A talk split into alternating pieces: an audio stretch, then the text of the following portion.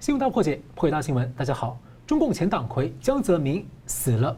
路透社呢说是一个时代的终结。那么要如何解读这个时代？这场终结又接上了中国人民的白纸运动革命。而江泽民的老巢上海市呢，就是这次白纸革命的重点区域。就连相对温和、被认为是既得利益群体的上海人、中产阶级群，都喊出了共产党下台。中国大陆是否有机会呢？进入一个真正由中国人自己所定义的新时代？中共这时候释放死讯有何的动机跟意图？是否呢在设局？而中共是否正在部署镇压白纸革命？有中国人就学习了香港人，提出了他们自己的五大诉求。而目前白纸运动的非中心化的抗争模式，会被中共给轻易的分化打散，或者呢加上不合作运动来共同的耗垮中共？另外呢，我们在这里也想要邀请大家呢，来转移前往一个新平台，叫做“干净世界”，来订阅我们的频道。这个平台呢是干净、安全又重视保护用户的资讯，包括 iOS 跟这个 Android 的系统呢都有 App 可以下载使用。因为 YouTube 的这个限制相当多，许多内容呢就都被成了禁忌不能谈啊，动辄有时候可能被黄标或者被下了年龄限制，对我们的观众非常不方便。所以呢，我们会在干净世界呢，希望能够和您一起安心交流啊，畅所欲言。我们介绍破解新闻来宾，台湾大学政治系名誉教授林居正老师。呃，主持人好，宋老师好，各位观众朋友们大家好。政治大学国际关系研究中心资深研究员宋国成老师，啊，主持人好，明老师好，各位观众朋友大家好，是欢迎两位老师啊。白纸运动导火线呢，乌鲁木齐发生的大火呢的头七这一天啊，就十一月三十一号，对不起，十一月三十号啊，中共发布了前党魁江泽民在上海死亡的讯息，而这两天呢，出现有些说法称相对怀念江啊，啊，认为江时代呢比习时代宽松。不过也有分析说，江泽民实际是疑祸千古啊，对中国人当今很大量的问题呀、直接间接其实呢都来自于江。例如呢，结构性贪腐，所谓的维稳，还有网络长城防火墙啊，还有呢融入国际的欺骗性，以及中共和俄罗斯的边界卖国超过四十个台湾面积的这个问题，以及呢镇压老百姓、涉及中营、活摘器官等等，都来自于二十年镇压法轮功的长期的模式经验。而且江泽民为了消减国际批评迫害的压力呢，又扩大对各国媒体、政界、经济产业等等的各方面的腐败收买渗透，也败坏了许多的国家的道德的情况啊。所以我感到这两个时代似乎有共党本质的一种连续性。我想请教明老师，你怎么看江泽民他这个实际掌权期长达二十多年啊？他所留下政治上留下什么？是个政治遗产吗？那他给中国和世界啊带来什么？我觉得你刚刚有一句话讲得非常好啊，就是这个。看起来表面很不一样，但实际上呢，这个共产党政权呢有它的共同性，或者共产党的党魁呢有它共同性。呃，你这段时间你的确看到有一些国际的媒体或国际的学者专家呢，呃，讲一些话在悼念江泽民，大概是这样说吧。讲这些话，你仔细读下去有几个原因。第一个原因就是他们真的不太了解共产党，他们真的把共产党就是看作呃或者共产政权看作是另外一个国家。共产党看过去另外一个呃跟民主世界一样的这个政党，其实不是的。共产党的本质呢，要么就像黑帮，要么就像邪教。这我们过去论证过，今天我不多说了。呃，他们老祖宗之一呢叫列宁，列宁在书里面讲了很多，就是如何斗争的手法。讲的最重要一点就是，我们共产党斗争呢，要懂得什么时候进攻，什么时候退却。嗯，用他原来话来讲，就是革命高潮来临时要大踏步进攻。革命低潮来临时要大踏步后退，要退得够。什么叫退得够呢？保存善，要保存实力，下次有机会卷土重来。所以外人看见很多共产党，不管是这个东欧啊，或苏联，或中共等等，你就有的时候看见啊，有的时候开放，有的时候收缩，有的时候开放，有的时候收缩。他们当年不是也认为赫鲁晓夫非常开放吗？非常开明吗？赫鲁晓夫提出全民国家、全民党的概念，那很快呢被党内就扑灭了。然后这个叶尔钦呢也提过这想法啊，然后呢也没有了，所以也就是，凡是共产党的事情呢，你真的得从共产党的意识形态去理解它。列宁讲的进攻与退却在这里呢，解释江泽民时代的所谓开放，解释最清楚，那是退却，那不叫做开放。什么叫退却呢？他们晓得，呃，前面这个经过了文革，然后这个经济呢，社会一塌糊涂，政治动荡不安，所以邓小平开始改革了，然后改革少一点点好处了，然后就爆发六四事件了，然后世界太踏伐的时候，他就开始后退了。所以他不是开明，他仅仅是后退而已。而且那时候其实是老百姓自己主动想要改革的，或者是战略上的退却。那为什么退却呢？第一，国际上大家都挞伐你；第二呢，你自己刚刚上来，然后这个权力还不巩固，所以你当然要退却。退却方式就是我暂时让步。这个事情列宁过去也做过嘛？列宁对富农也做过这个事情。列宁对其他的他所谓的反革命分子，当对方十分强大的时候，他也退却过。但是只要我实力够的时候，立刻过来杀杀回头去，绝不手软。所以大家要想清楚，这个时候呢，之所以看起来比较开明了，我再说是第一，天安门屠杀，国际上面觉得说你不配再当一个国家，你应该垮台，所以国际上开始围堵他、封杀他。然后自己的地位又不稳固，所以他开始退却，所以看起来是开明，其实是退却。我反问一句：当他的时候如果强大起来了，国际又有高升的时候，你觉得他会退却吗？他会这么开明吗？不会的。大家看了香港就知道了嘛。当这个国际上很强大的时候，呃，然后他说我们搞一国两制，当他认为他实力强大的时候，他一口把香港吞掉，这就是开明的开明的本质。所以问题根源在哪里呢？问题根源在于共产学说嘛，他所谓的共产主义的思想，或所谓的正统的马列主义思想。所以我前面讲说，他们像黑帮、像邪教，不是乱讲的。那回到你刚刚讲一句话很有道理，叫做共产党的共通性。这个现象呢，我们在东欧、在苏联、在亚洲各国共产党，我们都看过。什么样的共同性呢？第一，一党专政。一党专政不只是一党专政。它是对于其他的这些政党或政政治力量呢，我是完全不相信去完全消灭到底的。用我的话来说，就是对政治权力有一种病态式的执着，对任何东西有高度的这怀疑性，然后有极大的这个怀疑心。好，这是第一个部分。第二部分就是这种因为一党专政之后呢，它变成制度性的贪腐，它没有别人去约束他，然后他自己就为所欲为，形成一个特权阶层。然后为什么我说他像邪教呢？他对所有其他政党、其他的理念乃至其他宗教信仰呢，他全部消灭，然后对社会进行全面的控制，然后这个对这个统治呢非常残酷，剥夺老百姓的自由，消灭异己。这些现象在每一个共产国家都有，程度有所不同，但基本上呢都存在。好，那现在讲回江泽民，江泽民有什么不一样呢？它有三点不一样。第一呢，使得这个制度性的贪腐呢变成溃烂式的贪腐，这第一个。所以后来，这个习近平才有机会用反贪腐的名义去夺权，而这个贪腐的这个根源呢，是江是江泽民时代把它放大的。第二部分就你刚刚提到出卖国土，那个中国呢，从满清时代跟俄跟俄国交手多次，原来是沙皇，后来是苏俄，然后后来呢是俄罗斯，在这个问题上面，中俄的边界呢始终没有解决得很清楚。所以那时候签了《璦琿条约》了，《天津条约》、《北京条约》，然后西北抗分国界条约什么等等，反正几百这个一百多万平方公里的土地，一直没有讲清楚。满清是签了，中华民国从来没有接受，请各位注意啊，大陆的三十八年，中华民国没有接受，退到台湾七十几年，中华民国还是没有接受。那现在呢？江泽民接受了。一九九九年十二月上旬，叶尔钦到这北京去访问，江泽民跟他签了东西，东西名字很长，我用念的。中华人民共和国政府和俄罗斯联邦政府关于中俄国界线东西两段的叙述议定书，哦，简称议定书，就对东西两段的国界争议，他们签下个东西，最后到两千零一年呢，最后定案啊，这个中共接受了，也就是从满清开始一直到中华民国从来没有接受的丢掉了土地呢，呃，江泽民同意了，丢掉多少土地呢？黑龙江以北。这个外兴安岭以南几十万平方公里，乌苏里江以东几十万平方公里，库页岛、唐努乌梁海，然后再加上这个塔城跟伊犁外面一块地方，几万平方公里，这样加起来呢，你刚刚说几十个台湾大，大家这样讲，六分之一个中国那么大，六六分之一，六分之一中国那么大，大概比新疆省要大，所以这是件大事情。第三件事情就镇压法轮功，那我得说一下法轮功是什么？大家说啊，不就一个气功吗？不是的，法轮功是中国传出来的，上古传下来的性命双修的功法，教人家修真善人，做好人中的好人。那既然这么好的一个功法，为什么中共要打压呢？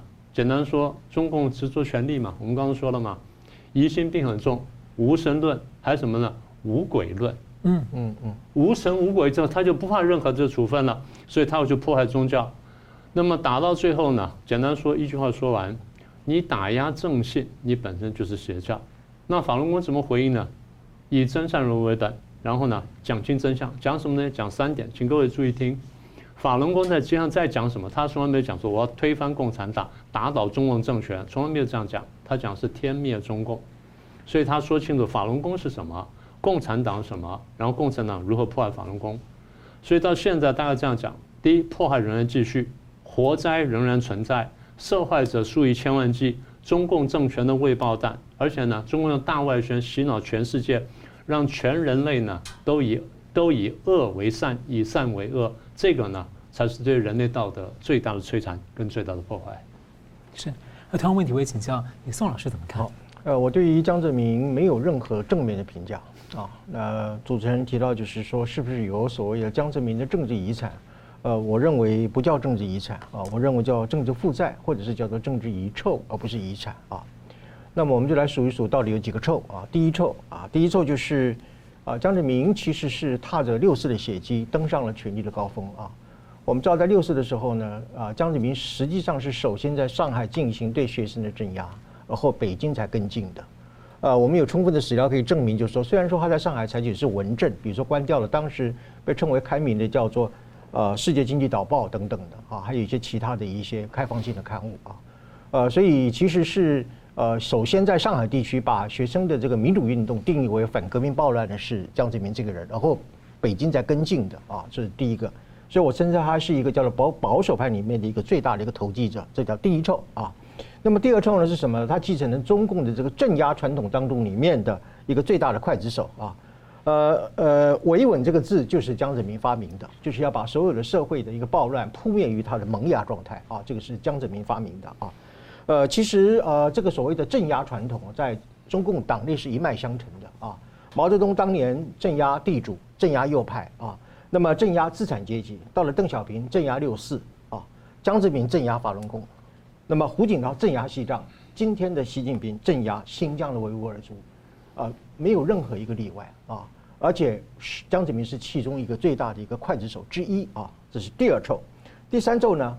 我们现在啊，中国大陆最年轻人啊，或者是所有人都感到最为痛苦的一件事情，就是网络封锁。啊，习近平啊，不对，呃，对不起，江泽民发明了所谓的京动工工程啊，啊，就是实行所谓的网络长城，封锁了啊境外的资料进入中国，以至于我们今天所讲的啊，中共的这个网络的一种所谓数位极权主义，它的始作俑者和发明人就是江泽民啊。那么第四臭呢？第四臭呢，就是我认为他其实是发动武力犯台的第一个人呢。啊，呃，在一九九六年的台海危机当中，里面啊，如果不是美国第七舰队协防台湾的话，呃，有很多证据显示，就是说江泽民其实是准备要发动对台的一个武力的一个侵犯，啊，所以啊，如果不是美国的帮忙的话，那个时候可能第一个发动对台侵略的是江泽民啊，啊，第五臭上海帮啊，上海帮呢是呃中共建政以来一个最大的一个贪腐的一个派系啊。呃，之所以说它叫做贪腐的派系，是说它这样的一个贪腐的方式是一条龙服务的啊，呃，它是一个家族式、团团伙式的一个规模经济的一个形态啊，不是一个少数一两个人的本身偷偷摸摸的贪污，它是整个家族系统、团伙级系统的一种贪污的系统啊，呃，这就造就了就是江泽民他不断以这种权力的一个让渡来换取啊别人对他的支持，形成了我所说的一种寻租政治的一个啊开始啊，就是从江泽民开始。第六呢，就是以笑脸外交，或者是以诈欺的说法，骗了两个美国总统，一个是克林顿，一个是小布希啊，呃，承诺所谓中国要改革开放，要开放民主等等等等啊，甚至以啊当年的这个异议分子，譬如说像魏京生、徐文丽等等的人。来跟美国进行一种所谓人质交换，来抵挡美国对于中共的一个人权的压力，来换取美国的信任，因而得到了美国对中共啊实施最惠国的贸易最惠国的待遇，帮助中共加入 WTO，开放美国对中共的市场等等的，所以才会有所谓的江泽民时期的一个所谓经济的一个奇迹这样的一个现象，完全是美国被骗了一样的一个结果啊。第七臭就是卖国贼，刚刚明老师讲的很清楚啊。一九九九年的时候，呃呃，这个所谓的关于中俄东西两段国界的那个啊叙事议定书，呃，它实际上呃割让的土地有一百六十万平方公里啊。呃，中共常认为说啊，在清朝以来，一八四零年鸦片战争以来，中国蒙受了帝国主义的一个侵略，签订了无数的不平等条约，叫做百年耻辱。清朝还是跟外国的帝国主义打仗打输了，不得已而割地赔款的，而西而这个江泽民是根本就是白白的把自己的国土送给俄罗斯的啊。所以如果那个叫百年耻辱的话，我请问江泽民这样一个卖地求荣的，叫做什么耻辱呢？啊这是第第七个，第八个呢，叫做第八臭啊。呃，现在有很多的外国媒体认为说，啊，江泽民江泽民是一个不一样的一个国家领导人。当然，有很大的一个不一样的一点就是，他是一个叫男人的一个风骚主义的一种风格啊。什么叫男人风骚主义呢？他动不动就要唱唱歌啊，唠几句英文，来表示说，呃，他有很好的一种所谓的呃这种西方的一种素养哈。当然了，他身上呃往往会出现一种所谓的上海的海派文化的这样的一个气息啊，呃不过常被人家当作是一种国际笑料来看啊。譬如说他去出访以色列的时候，到死海去游泳啊，他穿的那个游泳裤呢，这游泳裤他已经到达那个裤裆已经到了这个胸口的一个地步了啊，然后挺那个大肚子在里海里面游泳，所谓蛤蟆蛤蟆的绰号就是从这里而来的啊，所以他很喜欢穿的一个就是那个裤裆啊，就是已经到了胸口的这样一种啊一种裤子。啊，啊，看起来就有点像那个发了胖的一个卓别林一样啊，其实是啊常常会闹出很大的一个笑话啊。所以如果有什么不一样的话，大家是一点叫男人风骚主义的一个不一样。呃，一九九零年的时候，当时中国的人均 GDP 大概只有一千六百四十四元啊，到了他卸任总书记的时候，二零零一年的时候上升到了九千三百九十八元啊，成长相当的快速。不过我要强调，这里所谓的人均 GDP 的高速的一个发展是拜全球化之势。拜美国对中国开放之势，拜美国引领中国加入 WTO 之势，所有这些都是美国人给中国所带来一种经济的成果，不是江泽民他个人有什么样的一个伟大的功绩，一个伟大的一个成就啊。而且老师，我看过一个数据叫什么绿色 GDP，嗯，就是扣掉了整个环境跟劳工等等代价之后，事实上中国的 GDP 是负的。是的，所以其实对后代子孙是很严重的问题。对。呃，这常识我们在呃研究中共所谓的经济神话当中里面，其实已经是个基本的常识了。嗯，它的这个经济数值的一种造假、造假，那或者是捏造，很多一部分就是完全没有考虑到经济发展所应该付出的一个经济成本、社会成本，还包括人文的成本啊啊，所以它的经济成本本身经常都是啊不真实的哈。呃，所以啊，主持人刚刚提到就是说，他给中国带来了什么，或者给世界带来了什么？我认为他根本不是一个世界级的领导人物。呃，除了骗了两个美国总统之外，我也不认为他给世界带来了什么东西啊。呃，所以总的来说，我认为啊，今天呢，其实应该是啊，采取一种公审和追究这个江泽民的这个历史罪恶的一个时机，而不是怀念或者是悼念，也根本不是追思。特别我要特别要强调一点，就是对于法轮功本身的一个迫害，已经到了应该是血债血还的时刻。是，好，非常感谢。我们稍微休息一下，等下回来看。就是刚刚提到了习近平跟江泽民这个之间的这个激烈斗争啊，但是呢，习近平现在呢却是正面来悼念江啊，还有什么的意图呢？是不是要冲淡白纸运动，想要训命中共呢？有这样的讨论跟想象。那么有传出啊，百姓有建议说，那干脆呢要悼念，要我们上街，那干脆呢上街放鞭炮好了。大家觉得这个建议如何？我们稍后回来讨论。休息一下，马上回来。欢迎回到新闻大破解。正当白纸革命的这个出发的高潮时期呢，江泽民的死讯突然被发布了。有些观察解读认为啊，中共可能想要转移焦点视线，或者呢暗藏其他的意图。而且呢，习近平呢还正面的肯定江呢，这是要为共产党续命吗？那么突发消息是，原定在十二月五号的遗体告别式突然被取消了，这是打破了中共的内部的党内惯例。而且大家刚老师都讲到，这个习江斗多年相当激烈啊。江泽民透过贪腐治国、收买权贵啊，镇压系统呢，豢养了庞大的派系。当初习近平呢，以打贪所谓老虎苍蝇一起打，在中国的社会呢，是获得相当的好评跟期待，甚至以为他是隐藏的改革者。那我们回顾之前呢，一九七六年周恩来过世的时候，周恩来死掉的时候呢，悼念活动啊就引发了四五运动。而一九八九年呢，比较改革派的这个胡耀邦过世的悼念活动呢，则是延伸为六四学运。在这一次呢，中共有相关的设局的个可能性的想法吗？所以我想请教这个呃两位老师怎么看？先请到明老师啊，您觉得中共当前的意图是什么？首先我得倒回去说哈，呃那时候二零一二年习近平上台嘛，上台之后他。在这个江的这个暖意之下，当时我们就问一个问题：你眼睁睁的看着胡锦涛干了十年的儿皇帝，你要怎么避免儿皇帝的命运？还是你要当另外儿皇帝？所以我们帮他推了半天，就我们说他大概会做一件事情，用反贪腐来夺权。后来果然是如此。那为什么这样子呢？因为前面贪腐很厉害，贪腐谁做出来呢？刚才几位都讲了，是江泽民时代呢，让他出现了溃烂式的贪腐、崩溃式贪腐，所以呢，是留下了一个整个贪腐的架构呢，让习近平有一个这个着手处。所以习近平是要破除他成为另外一个儿皇帝的命运，而来反贪腐，用反贪腐去夺权。当时我们就讲，他最终的目标是要打江，但是敢不敢打或者有没有这实力打，那得看最后的力量的较量。我在说什么呢？我说的是习江呢，曾经是不共戴天的，嗯，对不对？那么过去打了这么多年，而且江泽民想，这小子上来这个扮猪吃老虎，就这样搞，把我人马全搞完了，最后不就要搞我吗？那所以，我一定要趁机先搞他。我们过去讲过，这个江派呢，为了对付习近平，用了十几招，然后趁还牵涉香港跟台湾在内，那最后呢都没有成功。但是习江结下了这个天大仇怨呢，这大家都知道事情。所以习近平今天怎么肯定江泽民呢？绝对不会的。那为什么出来讲的话呢？你说保中共，保自己了，保自己了。因为现在保中共就保自己，不保不住中共，他就保不住自己。从他的角度，他这样看，逻辑是逻辑就是一件事情，也就是我再怎么恨你，但是现在为了保我自己，我必须保中共；为了保我自己保中共，我必须保你。他逻辑只是这样的。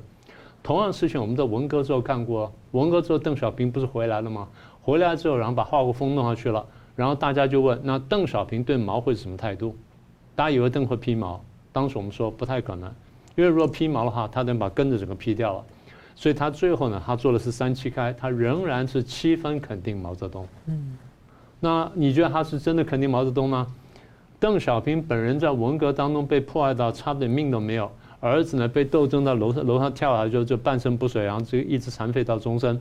你觉得那个那个仇恨不深吗？非常深。那为什么最后又肯定毛泽东？保中共，然后保毛，保我自己嘛。就是这样，所以逻辑是完全相同的。就是我们前面讲的，对权力有一种病态式的执着，才会这样做事情。这是习近平看起来悼念这个江泽民呢，他背后的意涵。那现在外国人看到了一些表面现象，说啊，人民开始悼念江泽民。大家不要忘记，共产党就是共产党。我们前面讲了，共产党来源因为是共产邪说加上黑帮跟邪教的个性，江泽民也是如此。所以他的开明呢，我们前面讲过，只是退却，他并不是开明。你觉得老百姓真的不懂吗？是个别人可能不懂，对，有些外国人不太懂。但外国人的原因呢，我们等会儿再说。但是你要仔细看，更多的人在这次你说他去悼江或者拿出江了什么人去讲什么东西，你仔细读下去，你发现他是用江时候的表面的开明去反讽今天的不开明罢了。嗯，只是这个意思。所以。凡事呢，就要得往深层去看。另外，就是你真正得了解：第一呢，共产党思维是什么；第二，被共产党统治了多年而有经验的老百姓，他的情况下，他得怎么做事情？工具性的，工具性的这个利用它。比如说，你说白纸啊啊，白纸革命啊，白纸运动什么的呢？那你说我带了白纸被抓了，那有人在背后说，请大家不要聚集啊，请大家不要集结啊，翻过来那就是 啊，你说啊，白纸都不行。那我这样举可以吧？嗯嗯，空气。我这样举可以吧？哎，哦，这样子也不行吗？那这是什么社会？所以一直跟他讲，我说也不要太低估了老百姓，不要看到表面东西就会是如此。这个我们是有证明的，请各位注意看，很多地方老百姓喊口号呢，它是有层次的，是有节奏的，一层层往上推。其实这个东西，你在从历次中国大陆这些这些群众运动呢，你都看到，它的口号是逐步上升的。最早是反风控啦，然后要活动啦，然后要什么复工啦，要什么，然后你慢慢看见要民主啦，要开放啦，要言论自由啦，然后就喊共产党下台，习近平下台。当然这不是每个地方都这样喊，但你可以看到此起彼落，此起彼落。所以常常有人讲啊，中共现在在现在这个呃稳坐钓鱼台，高枕无忧，政权统治非常稳定。我说不是。我要像个压力锅，没有爆炸的时候你有没有感觉？一旦爆炸，你发现哦，此起彼落。现在就这情况，所以老百姓的口号跟老百姓行动很清楚的点出问题的核心：第一，我们就是反专制；第二，我们就是反中共。那你现在问的就是啊，呃，中共会不会让老百姓上街呢？绝对不会的了，绝对不会的了。中共是最害怕人民的，最害怕群众的，他自己会玩群众运动。这么多年来，大陆有很多群众运动啊，但是每一次反美的群众运动，各位看一下，都是中共在背后导演的。不多次去什么呃包围美国大使馆或包围美国使领馆，然后一批学生扑上去，一批学生下来，一批上去，一批下来。每一次都是一批学生攻上去喊喊喊打了半天，最后有人开始高唱国际歌，这批就退下去了。然后第二批上去啊，no no no，一唱国际歌退下去了。所以他都已经演练好的，他怕什么？他怕自发性的群众运动。嗯，所以一旦是自发的，他就怕了。为什么怕自发去群众运动呢？他晓得我是暴政，我压迫老百姓，我不给他们自由，我不给他们饭吃，不给他们活动空间，不给什么东西。老百姓也很清楚，我晓得老百姓痛恨我，所以我的做法就是每个地方我都压下去，每个地方都压下去。各位注意看，过去你不是也讲过，这个宋老师也讲过吗？维稳经费高于这个什么吗？为什么这样子呢？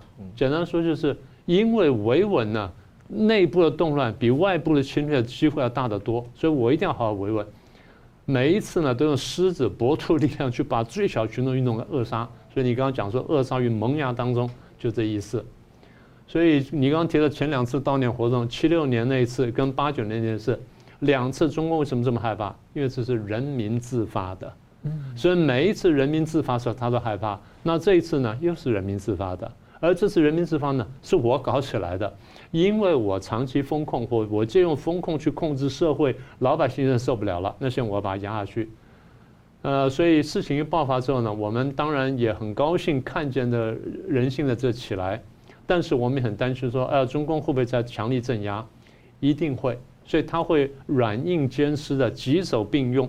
大大学生提前放假，然后你们在这边在这个干什么？我不让上街。当时我提醒我说，一定会秋后算账。不过我们讲到最后，我还是相信一点，我们也反复跟大家讲过，我们相信人性。我们相信人性的光辉呢，始终胜过政权，始终胜过暴政，所以我们相信呢，暴政必亡。是，那我同样问题也请教这个宋老师怎么观察这个中共的意图呢？好，我认为中共的意图呢有几个方面啊。第一个就是说，他还是采取所谓的两面手法啊。呃，一方面呢，就释放出一些可能解封的一个讯号啊，其实是假性放宽，我待会再说啊。那么一方面呢，它实际上是在抓捕这些白纸革命的一些啊。啊，这些学生和青年的啊分子啊，啊，然后再释放啊，所以这一抓一放当中，里面表现出是一种软性镇压了啊。呃，我们知道中共是一个列宁主义这个细胞型的政党啊，它对于这个渗透力当力量啊是非常非常的强大的，它可以从一家私人的董事会一直到偏远农村的一条街道啊，都是可以啊，它渗透和控制一个范围啊。呃，所以呢，它这个软性的施压，什么叫软性的施压呢？就是说，啊，它一方面可以去惩罚地方官员啊。现在不是中央都把这个呃清零防疫啊呃所造成的这些啊问题啊人民的一些不满呢啊甩锅于地方政府嘛啊，所以他甚至可以把地方官员撤职啊啊，但是同时他也可以把抗议的分子抓起来啊，这个就是两面手法啊，也就是所谓的软性的镇压。现在还看不出是有强烈镇压的一个迹象啊，但是这个要对应于。啊，这个啊，运动本身会发展到一个什么样的程度啊？我这里特别举一举一个例子，就是说十月十一月的三十号，负责啊，在中共负责这个啊清零政策的这个国务院副总理孙春兰啊，他在这个国家卫健委的座谈会里面讲了这么一段话，我这边特别引述一下，他说：随着奥密克戎的病毒的致病力减弱啊啊，那么接种的疫苗呢呃比较普及，防控经验的积累啊，那么我国的。疫情防控面临的新形势和新任务，这个是解封吗？我看也未必哦，啊，只是讲新形势和新任务啊，呃，那么同时还有一些讯息透露出来，就是中国现在大概中国大陆现在大概有十将近十个省啊，呃，开始在以这个地方公债的一个啊的名义来建立啊，快速的建立，每一个地方至少提供两万个床位以上的所谓的永久的方舱医院，请问这是做什么？啊，中央不是要放宽吗？那你现在盖了方舱医方舱医院吗？啊，是不是也就意味着就是说是呃，其实中央是从来没有想到要放宽的啊，是要继续执行清零的，所以地方现在赶快盖这个方舱医院啊。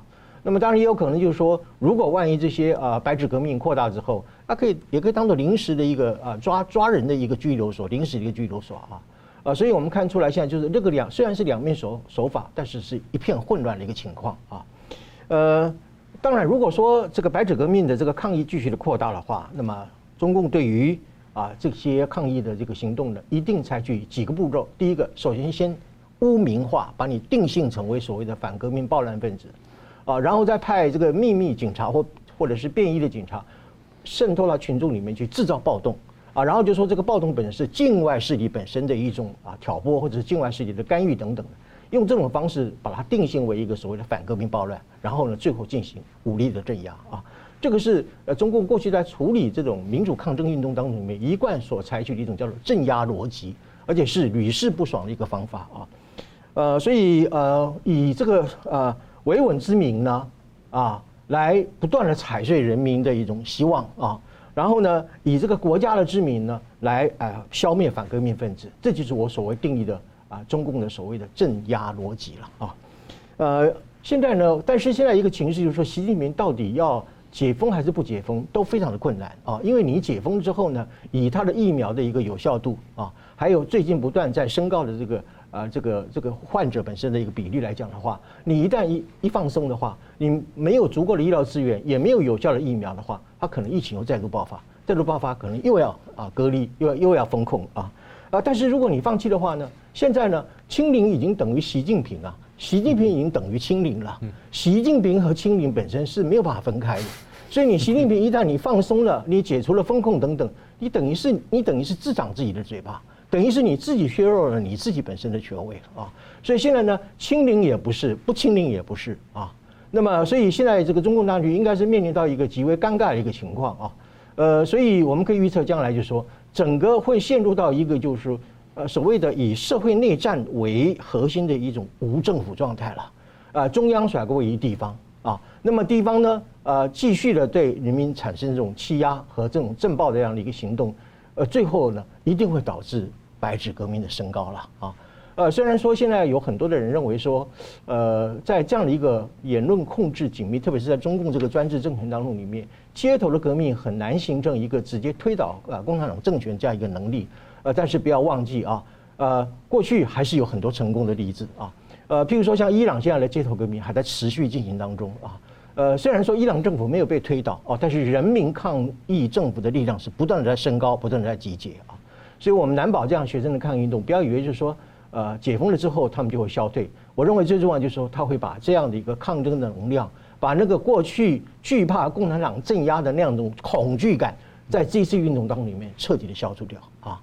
呃，所以今天我要讲的就是说，其实我们猛然的发觉，所谓的习近平下台，共产党下台，其实居然是大陆人民最普遍、最广大的一种心愿。就是让我们觉得这次运动让我们觉得非常惊讶啊，同时也是非常敬佩的一个地方。所以老师刚刚社会内战是包括说，连中共本身自己的中央跟地方跟各派系打成一团了，然后变成类无政府状态，民众不得已的自救状态，对，就自救，然后形成了白纸革命。对，哦，是是的，好的，非常有趣的观点。我们稍微休息一下，等下回来看，像白纸运动目前这种非中心化的方式呢，是会被中共轻易的分化、原子化给崩解，或者呢会把中共给耗垮呢？我们休息一下，马上回来。欢迎回到《新闻大破解》。白纸革命呢，连被认为比较温和的上海人呢，这个既得的相对的既得利益阶层的上海人都高喊了“共产党下台”啊，那这将会启动中国人走向一个全民不服从的抗暴时代吗？中共最近呢突然降调，不提清零啊，似乎呢被大家猜说会不会是要解封的迹象。不过刚刚宋老师认为呢，并不是如此啊。而且呢，中共为了打压白纸革命啊，开始出了一系列的招数啊，有些在执行中，有些在向下传达部署。恐怕我们预期呢，还会有不少的阴招在后面等着大家要小心。那请教宋老师，白纸革命呢，现在采取这种非中心化的抗争啊，看来也受到这个本质是如此，再加上可能香港反送中节启发啊，但有些人不看好，认为会无以为继啊。那有些人则认为呢，这可以增加中共镇压难度啊，再搭配可能后续可能有一些呃一些比较智慧性的不合作运动来添。天高中共的这种行政成本各方面的，也许有机会可以耗垮中共啊。所以你怎么看这个中共跟老百姓啊这样这次的较量？好的，啊，我觉得这样的一次啊较量呢，啊，可以从几个层次来看。第一个就是说，呃，它事件发展的一个轨迹会朝向一个什么样的方向啊？呃，当然可以从两方面来看，一个就是说啊，抗议者就是白日运动本身，它的诉求是在一个什么样的档次上面啊？啊，如果说他只是诉求于啊，希望能解封啊，啊，那么可能中共就做一些解封的一个动作啊。当然，我认为他一直是是一个假性解封的情况。那可能做了一些动作的话，那么这些抗议的人士啊，获得了某种诉求的满足啊，可能就慢慢会消退。所以主要是看这些运动本身它的诉求的目标在什么地方。那么另外从这个中共的角度来看的话，那就看他是怎么认定这场运动了啊。呃，那么呃，如果说他把它认定为是一种所谓的反革命暴行，如同我刚刚所讲的啊，呃，他即使是采取采取一种软软性的的的一种施压啊，或者软性的镇压啊，但是如果他看到这个运动持续不止的话，他会升高，然后采取一种强力镇压的情况啊，所以这基本上就是一个互动的一个啊，可能会螺旋式上升的一个过程啊，啊，这是第一个层面。第二个的话就是说，呃，我把这次的的一种白纸革命呢，把它定定义为一种叫做社会内战啊。啊，我解释一下什么叫社会内战啊？社会内战它不同于啊，就是两个敌对的政治组织诉诸于武装的力量来夺取政权的一种颠覆性的革命的内战。社会内战本身它是一种一种心理的反抗，是一种不服从，是一种拒绝合作的这样一种运动啊。呃，虽然说它的诉求比较单一化了，比如说解封啊啊，或者是要撤销这个清零政策等等的啊。呃，不过呃，它这个会从区域性慢慢的发展成为一个全国性的一个情况啊。呃，过去在世界上有很多的所谓的颜色革命啊，啊，刚开始也是一个单一的诉求，后来慢慢就变成是一个以颠覆现有的一个暴力政权为目标的一种革命的一个行动啊，呃，所以是说，我认为它之所以会是一个社会内战的原因，就是因为今天啊，你比如说以上海是很多有钱人住在上海啊，不管你多有钱，都有人是饿死在家里面的，你有钱也买不到物资啊。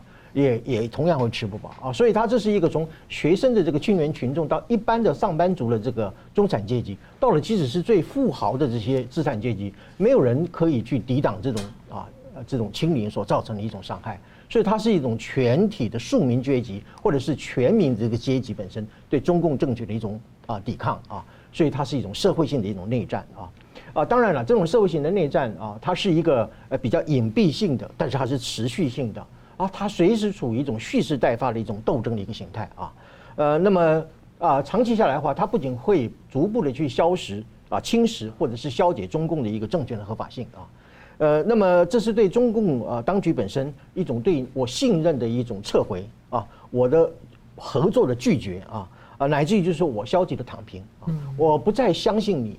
这个就是人民对政府采取的一种所谓的塔西佗效应，就是说，不管你怎么说，我都不相信你。以前只是说我不好，我不敢，因为我怕你会呃镇压我，我不敢把我，因为我没有办法抵挡这种恐惧啊。那么，所以我不敢把这样的一种啊不信任你的这个态度表现出来。但是我们其实我们看到，人们已经克服了恐惧的一个心理，愿意走上街头，即便是拿了一张空白的白白纸，也可以勇敢的啊表达出自己的诉求啊。这个就是我所讲的啊，已经产生了对于中共政权的一种鄙视、轻蔑，甚至是我讽刺你啊，呃，一种反讽政治的一个来临啊。所以不要小看这样一个力量，有许许多多社会革命的成功，就已导致于长期蕴藏式的这种能量啊，持续的对于中共啊，保持的一种我不合作、不信任、不服从的这样的一种态度啊。所以它是一个社会一个内战，同时它也是一个很大的一个啊抗议的能量啊。那么还有一点就是说，所谓的价值断裂了啊？什么叫价值的断裂呢？呃，就是说，呃，从这个运动当中，我们看到很多人呢，他已经不再啊，就是相信或者是忠诚于长期被共产党所洗脑出来那种所谓的社会主义的价值系统啊。呃，那么他们也不再相信说啊，什么伟大的领袖啦、党的领导人呐啊，呃，根本就把习近平当作是一种怎么讲呢？啊，就是一个一个一个没有诚信的一个欺骗啊老百姓的一个。啊，一个虚伪的一个君君主啊，是一个独裁的一个皇帝啊，呃，所以我们举个例子来讲啊，全世界有哪一个国家说啊，几找了几个人一起在街头唱个国歌，会被警察抓了抓起来的这样一件事情？这种事情大概只有中国大陆才会发生，哪有一个国家说我唱国歌会被警察抓去关起来这样的一种事情啊？呃，这个这就说为说明了什么东西呢？就是说，呃，我为什么要唱国歌？其实就是种反讽嘛，啊。呃，可是还是中共会会来逮捕你，这就意味就是说，不要说是一种塔西佗效应了，根本就是完全没有任何一个互信的一个基础，也没有任何合作的一个可能啊。那么这是我们在这次啊白纸运动看到的一个非常有趣的一个现象。另外一个就是公民意识的重新复活。其实我刚讲这个社会内战呢，它是一个国家政权和公民的领域，是呃公民社会领域当中有一种抗争啊，是社会对国家的反抗啊。呃，那么这样的一个结果呢啊，其实呃，经过这么多年来啊，呃，人民因为不敢去讲出内心的一个话啊，而且这种恐惧会自我的加深啊，越不敢讲，那么他就会越恐惧。现在反而倒转过来了，我一旦讲出来之后，我的恐惧一扫而空啊。在这种情况之下的话呢，公民意识会重新的复活啊，呃，这种恐共心理的消除啊，那么不再畏惧共产党的那种权威啊。呃，也不在我掩饰我内心真实的想法，甚至我直接的来讲，我不愿意再苟活于在这样的一种欺骗和谎言的这样统治之下。我觉得这个是一种怎么样？我不再相信你中共所讲一切的假话。我不认为你的所谓的总书记是我们所谓英明伟大的国家领导人。我也不认为你的政策本身是多么的啊呃造福人民或者是为人民服务啊。其实人民始终到底是为你这个党而服务的。在这样的情况之下的话，我认为这次的白纸革命最大的意义之所在，就是复苏了公民意识，使得公民的不服从、不合作，还有就是不听话、不相信等等这些东西重新复活过来。我觉得这股复活这样的一个复苏，坦白讲是中国社会重生的一个力量，也是中国人民重新获得新的希望的一个契机。是我们希望能够光复中国。好了，我们接着看到团文的请教明老师，还有就是说大纪元呢有采访到一位这个一个组群里面的一个 V 先生啊，他谈到自己跟呃身边的一些抗争者啊，他们仿效香港反送中运动起事，提出他们自己这个大陆版的五大诉求，我们来听听看。第一是停止封控哦，拒绝强制全民核酸；第二是释放被捕的抗议人员，允许民众自由悼念遇害者。第三是放开新闻自由、言论自由、结社自由、罢工自由。第四，赔偿乌鲁木齐火灾的遇难者，建立纪念纪念碑。第五是恢复生产社会生产秩序。其实看看起来这个诉求其实蛮卑微的啊、哦。所以请教明老师，您怎么看啊？如果是您的话，您的五大诉求会是什么？我先回应一下刚才宋老师讲的，当然不能唱国歌了。国歌第一句叫“起来，不愿做奴隶的人们”。那 当然不会唱国歌，最后是前进前进前进进，冒着敌人炮火嘛。他他的国歌就叫人家去反抗暴政嘛，很清楚啊。当然不能唱国歌，这个东西应该很清楚了。好，那有人问说，这个白纸革命拿张白纸会不会说中共镇压无惧？没什么没什么困难。对于中共来说，他说你犯法你就犯法，他说你不对你就不对，他说你感染了你就感染了。找不到理由就给你红码就抓走了。他说你确诊你就确诊了，这就叫一党专政，这就是暴政，就是我们经常讲的任意性。用我们一般的话来说，这叫做蛮横不讲理，就这么简单。所以为什么我们会反对暴政？意思就在这里。为什么相信人性必胜？道理也在这里。所以白纸不会增加什么难度，然后去中心化会有帮助呢？会有一点点帮助，但是呢有它限度。呃，香港人当初呢已经看到这一点，所以香港人当时提出一个口号叫做 “Be Water”，要像水一样，就是哪边能流流流哪边，哪边碰到这个打主力量挡碍，我们就退回来，没有关系的。呃，中共怎么认定这东西呢？中共认定对他的挑战呢，全部是反革命挑战，没有什么没有什么这个差别，没有什么分别的。所以这次呢，他们认定。一定会变成反革命暴动，一定是颜色革命，一定要把这个暴动呢，这扼杀于萌芽之中，他们一定是这样看的。那你说用扼杀于萌芽之中，一下就用用这个大棍打下，也不见得。就像刚刚宋老师所说的，通常他会软硬兼施，到真的硬的软的不行的时候，最后才来硬的。所以在那时候在香港问题时候，我已经这样讲。我开头呢，他会用抓的，用什么等等。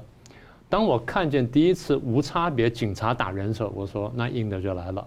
所以后来我才讲，我说一般没事做，解放军不会进香港，但是呢，最后是香港警察变相戒严，这是我的论断。真正要要动到军队，那表示天下大乱，他会走，他才会走到那一步。所以对对这个这次这个呃所谓白纸革命或白纸运动呢，他们的处理也是这样。那么宋老师刚刚讲的就是在什么情况会爆发呢？当这个一波波起来，当他觉得说我用武警的镇压不了的时候呢，我呢真正的那个铁拳才会出来。那这时候画风就回来了。我想请问台湾的大小粉红，你们觉得这次白纸革命跟前两年的香港的反送中运动有什么不一样？有什么不一样？你们这两年来在批评香港反送中，你们今天批评不批评白纸运动？两年前你们批评香港的这个反送中呢，是你们要搞香港独立，你们要搞革命，你们是反中国。你有没有看到当时香港人最主要的口号绝对不是这三句话，而是要求双普选，对，立法会的议员普选，然后这个特首普选，而要求的东西不是香港人僭越去要求的，是中共曾经答应过，但是呢，这食言而肥，所以香港人要求你兑现你的诺言，这样子被打成反革命，被打成颜色革命，被打成里里通外国。那今天我们看到。这个白纸运动出来之后，已经大陆慢慢人觉醒了，所以喊的口号呢，比当时香港人要激烈得多。那今天你批不批评这批这批大陆人？这批大陆人是反中国呢，还是他是反中共？你得想清楚。那今天我们要看到大陆呢，有一些小粉红呢，开始对香港人表示忏悔。他说：“那是我骂你们愤青，我现在郑重跟你们道歉。我现在终于明白你们当年为什么上街了。”因为现在我上街了，那请问台湾的大小粉红们，你们还批评这些白纸革命的人吗？你站在什么立场上面批评他们？这个我倒想请问一下。香港人在两年来呢，不断呼吁台湾不要相信共产党，不要相信一国两制。那时候台湾要投票嘛，所以香港人用用眼泪跟鲜血警告了我们台湾人。今天同样情况，大陆的这个我们的同胞。用眼泪跟鲜血警告了台湾人：你们还真的要盲目的相信共产党，还相信中共说的话吗？我再问一次，今天的白纸运动跟香港反送中本质上有什么不同？到今天为止呢，我知道还有台湾的所谓的学者在研究怎么样去写出一份台湾版的一国两制。香港已经用鲜血跟眼泪证明一国两制虚伪性跟残暴性，今天你要把台湾人带进这个陷阱里面去吗？还要去帮中共讲话吗？所以这些呢，我觉得都是我们真的很值得反思的。那我们也晓得，香港这个反送中的事情到现在到大陆呢，推出了白纸运动和白纸革命，中共一定有想办法洗地。他在短暂的把问题这个解决或者冲淡之后呢，他会大量的这个认知作战对台湾而来。我看台湾朋友们，你怎么理解这件事情？所以你刚刚讲到说五大诉求，应该这样说，他那五大诉求呢，从共产党看起来叫做低纲领。嗯，什么叫低纲领呢？你背后一定有高纲领，也就是你绝对不是只讲这话，你讲的话实际上一步步去蚕食我们。对中共来说，因为我当年就这样推翻国民政府的，所以你不要以为你完全上我不懂。你这是低纲领，一旦你的低纲领实现之后，你又慢慢升高到中纲领跟高纲领。那这样老百姓什么都不能做了。老百姓，所以简单说就是，我说你反革命，你就反革命嘛；我说你确诊就确诊；我说你红码就红码，这就叫做暴政嘛。这不就我们反复在讲的吗？所以你就什么都不能做，恰恰好就是如此嘛。现在这个老百姓被封控了三年之后，他什么事情都不能做，他现在想活下来，所以他站出来说：“我想做点事情，我想说点话。”只是这样子，一点都不错。所以你刚刚问我说五大诉求，那他们既然提低纲领的话，那我来提提高纲领。第一，解散共产党。共产党我们刚讲了，是一个黑帮，是一个邪教组织，应该解散。在中国，在全世界害了这么多人，伤害了这么多这些生命，然后呢，造成无数的家庭破碎，然后也破坏人类道德文化。共产党应该解散，就像苏联跟东欧一样。第二，清除共产主义。共产主义你仔细读下去，它是一个反人类的。反人性的一个思想体系，你真正读下去呢，它跟什么很像呢？跟西方传统当中的黑教或者撒旦教的那个教义非常像，它那核心的这价值是一样的。各位仔细看就晓得。所以光解散共产党是不足以解决问题，还必须清除共产主义，从思想上、从头脑上、从文化当中把它彻底清除出去。这第二个。第三呢，接受普世价值，民主、自由、均富、法治、人权。这些可能不是最好的标杆，但是呢，在现阶段呢，我们也只能这么说，因为我们现在能够回去的第一步呢，大概只到这里。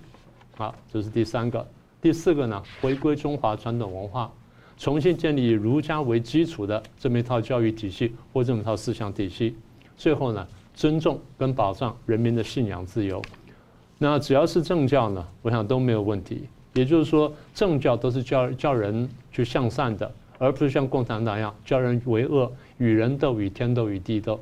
所以这个呢，我想低纲领高纲领呢，大家自己参照一下。那最后我相信，我再说一次，人性会回到高纲领上去的。是。好，节目最后呢，请两位来宾给我一分钟啊总结讨论。先请明老师。呃，西方有些人讲了一些悼念江泽民的话，我想两个原因：第一呢，没有真正认识到共产党是什么，然后分不清楚呢中共跟中国的差异；第二，很多人去悼念江泽民，是悼念江泽民时代他跟中共全国勾结，然后去赚取了非法利益的好处，闷声发大财，认闷声发大财。简单话说，分闷声发大财。讲的深一点，就是我刚刚讲那句话，这是第一点。第二点呢，你看这是白纸运动，就算他这一次被扑灭下来，但老百姓喊的口号说清楚了，他们真正心里想说的话，哪怕这些人被抓了，想说这些话呢，大有人在。中国不会让老百姓上街的了，中国一定会秋后算账。所以不管做什么事情，我还是提醒大家，先保存自己，我们一步步来，最后我们会成功。那最后我还想重复的五大诉求：第一，解散共产党；第二呢，清除共产主义；第三，接受普世价值；第四，回归中华传统文化；最后呢，尊重跟保障人民的信仰自由。是宋老师，好的。呃，关于江泽民留下来什么东西，呃，我不认为他有任何的所谓政治遗产，啊、呃，只有政治负债或者是所谓的政治遗臭。我刚刚也一二三四五六七啊，指出了他第一臭到最后一臭是哪些东西啊？呃，我想今天有两个主要的不明就里，一个是外媒啊，外媒认为啊，这个这个江泽民是一个不一样的总书记啊，呃，这其实是首先并不了解，如明老师刚刚所讲的中共的本质，还有就是中共内在的一种所谓的厚黑政治或者一种暗黑政治啊，这个往往是外国的学者或者是外国的媒体。所不能够看得到的啊，所以后面认为说，呃呃，对比于今日习近平的暴虐，似乎啊江泽民当年显得比较善良，其实这是一种错误的一种比喻啊。另外，那大陆内部也可能也认为，就是说，呃呃，这个江泽民好像是比较开明啊，呃，其实这是以今日的一个痛苦啊来怀怀怀念昔日的甘甜，可是你却不知道今日的痛苦就是你所谓的昔日的甘甜所一路啊。相承一一路相承过来的啊，呃，不要以为说啊，一部《铁达尼号》的电影能够在中国大陆上路，那个就叫做开明啊，呃，不是那么样的一个简单的一件事情啊，呃，所以今天面对江泽民，我只有一句话，不是追思，也不是悼念，而是公审啊，或者是要去追究啊。特别我强调，他对于法轮功的迫害本身是到了一个要血债血还的一个地步啊。最后，我对于啊所谓的白纸革命呢，我有深深的一个期许啊。呃，我的期许有两点：勇气，说真话。勇气的同时，也就是揭穿了虚伪。说真话的的内呃内涵，也就是我拒绝再接受假话的一个统治啊。所以我最后就是说，星星之火是可以燎原的。虽然今日只是一张空白的白纸，但是却会是明日中共的垮台和终结。是好，非常感谢两位来宾很精辟的分析，感谢观众朋友的参与，也欢迎大家呢尽快来加入我们新平台，使用的平台叫“干净世界”。新闻大破解，每周三五再见。